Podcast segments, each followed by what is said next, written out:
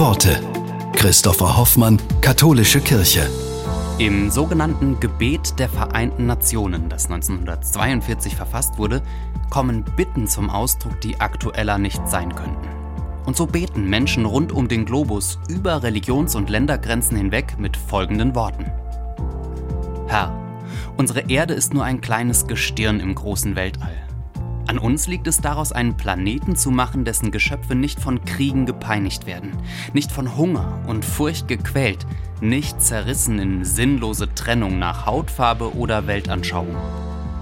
Gib uns Mut und Voraussicht, schon heute mit diesem Werk zu beginnen, damit unsere Kinder und Kindeskinder einst stolz den Namen Mensch tragen.